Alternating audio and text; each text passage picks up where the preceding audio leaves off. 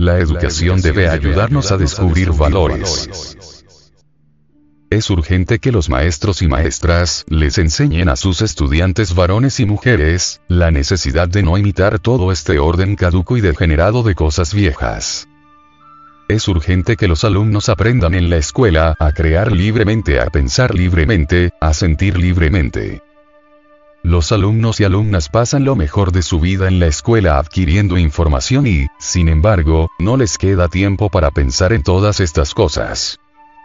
10 o 15 años en la escuela, viviendo vida de autómatas inconscientes y salen de la escuela con la conciencia dormida, pero ellos salen de la escuela creyéndose muy despiertos.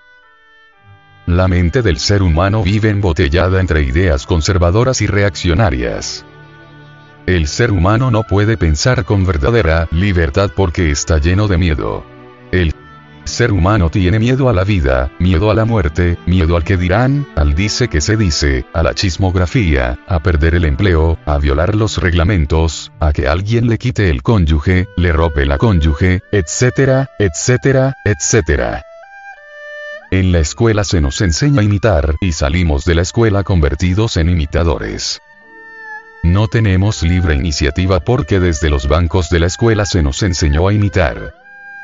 La gente imita por miedo a lo que la otra gente pueda decir, los alumnos y alumnas imitan debido a que los maestros tienen realmente aterrorizados a los pobres estudiantes, se les amenaza a cada instante, se les amenaza con una mala calificación, se les amenaza con determinados castigos, se les amenaza con la expulsión, etc.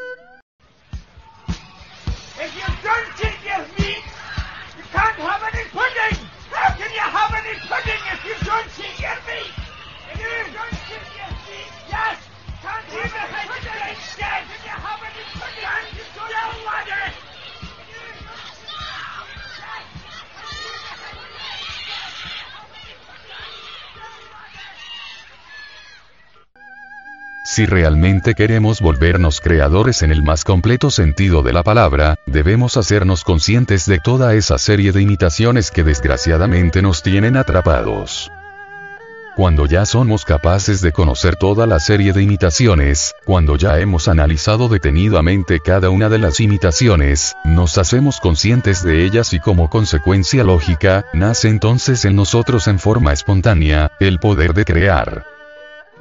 La función de la educación es crear seres humanos integrados, y por lo tanto, inteligentes.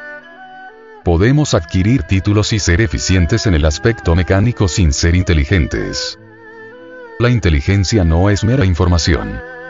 No se deriva de los libros ni consiste en la capacidad de reaccionar hábilmente en defensa propia o de hacer afirmaciones agresivas. Uno que no haya estudiado puede ser más inteligente que un erudito. Medimos la inteligencia en términos de títulos y exámenes, y hemos desarrollado mentes astutas que esquivan los vitales problemas humanos.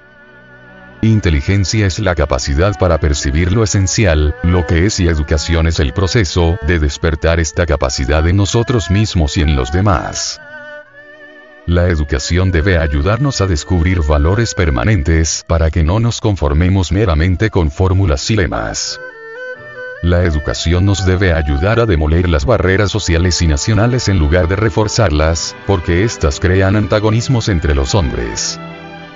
Desgraciadamente el actual sistema de educación nos torna en seres serviles, mecánicos y profundamente irreflexivos. Aunque nos despierta el intelecto, interiormente nos deja incompletos, ridículos, incapaces de crear. Sin una comprensión integral de la vida, nuestros problemas individuales y colectivos crecen y se agudizan en todos sentidos. El objetivo de la educación no es solo producir simples eruditos, técnicos y buscadores de empleos, sino hombres y mujeres integradas, libres de temor, porque solo entre tales seres humanos puede haber paz duradera. Es en la comprensión de nosotros mismos que el temor se desvanece. Si el individuo ha de luchar con la vida de momento a momento, si ha de hacer frente a sus complejidades, a sus miserias y repentinas exigencias, tiene que ser infinitamente flexible, y por lo tanto, estar libre de teorías y normas determinadas de pensamiento.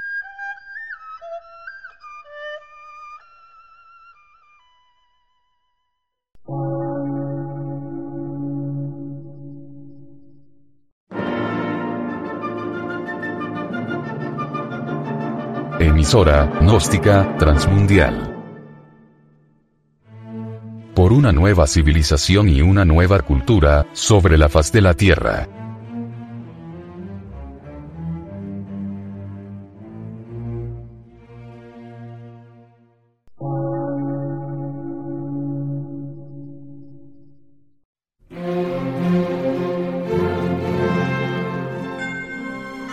medio de radiodifusión, científico, artístico, místico y filosófico, de la Asociación Colombiana de Centros de Estudios Gnósticos, Antropológicos, Psicológicos y Culturales. A. C.